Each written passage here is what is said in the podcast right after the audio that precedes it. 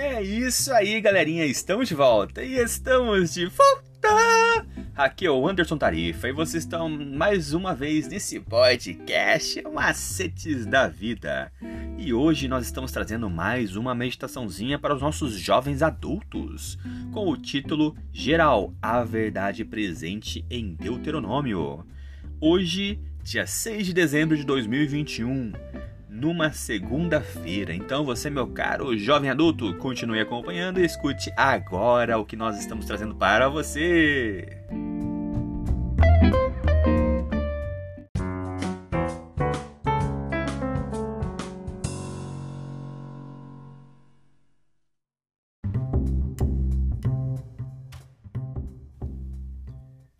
E o tema de hoje é o céu dos céus.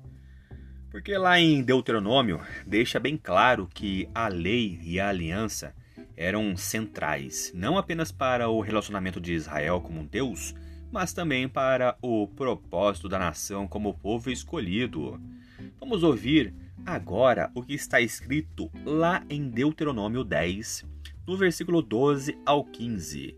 Nós estamos utilizando a nova tradução da linguagem de hoje.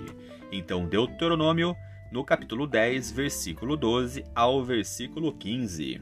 Povo de Israel, escute o que o Senhor Deus exige de você.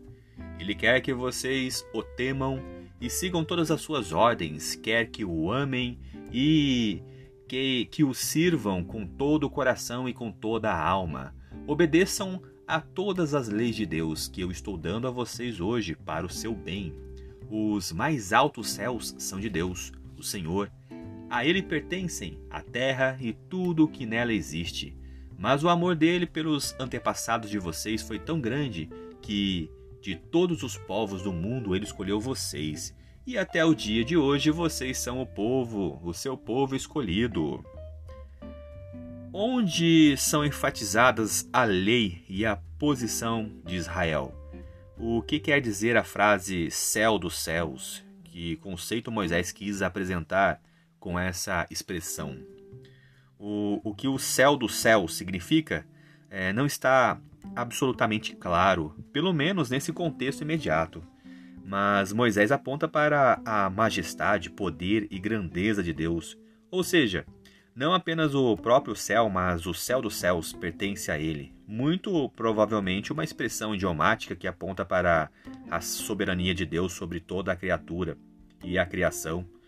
O Deus grandioso que governa o céu dos céus olhou com amor para o seu povo de Israel e o chamou para uma aliança, e isso mostra o valor do povo de Israel. E agora nós vamos ouvir a leitura de alguns versos, os seguintes versos, todos fundamentados na expressão que aparece lá no, em, em primeiro em Deuteronômio. E, em cada caso, que o que será que está sendo apontado é, deferindo e como nós podemos ver a influência de Deuteronômio nesses versos. E o primeiro verso está lá em 1 Reis, no capítulo 8, versículo 27. Então, 1 Reis 8, 27. Mas será que de fato, ó Deus, tu podes morar no meio de nós, criaturas humanas aqui na terra? Tu és tão grande que não cabes nem mesmo no céu. Como poderia este templo que eu construir ser bastante grande para isso? O próximo verso está em Neemias, no capítulo 9, versículo 6. Neemias 9, 6. Aí, o povo de Israel fez essa oração: Ó Deus, só tu és o Senhor, tu fizeste os céus e as estrelas, tu fizeste a terra, o mar e tudo que há neles. Tu conservas a todos com vida. Os seres celestiais ajoelham-se é, e te adoram. E o último verso está escrito em Salmos 148, no versículo 4. Salmos 148, 4. Que os mais altos céus o louvem e também as águas que estão acima do céu. Neemias 9 apresenta Deus como um Criador e como o único que deve ser adorado.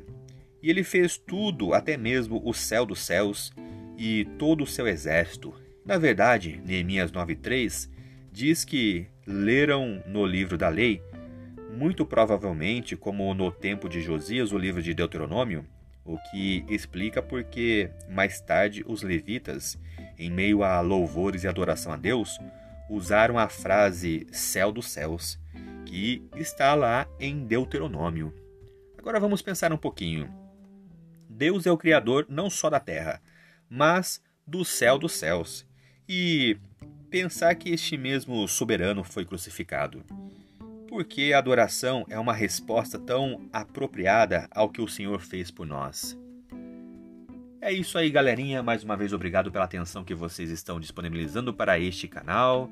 E vocês acabaram de escutar a leitura do nosso guia de estudos da lição da Escola Sabatina, que tem como anseio falar do amor do Pai de forma objetiva e descontraída. E ele é a base para o canal Estudando Juntos, uma live do nosso amigo Andrews que tem como intuito apresentar a palavra de Deus de uma maneira diferente e para você que se interessou e quer saber um pouquinho mais sobre esse projeto, ele vai ao ar toda sexta-feira às 20 horas no canal do YouTube Estudando Juntos, hashtag LES. Então acompanhe esse projeto toda a sexta-feira lá no YouTube Estudando Juntos, hashtag LES. Mais uma vez, obrigado pela atenção. Eu sou o Anderson Tarifa e vocês estão aqui nesse podcast. Macetes da Vida. Por hoje é só e valeu!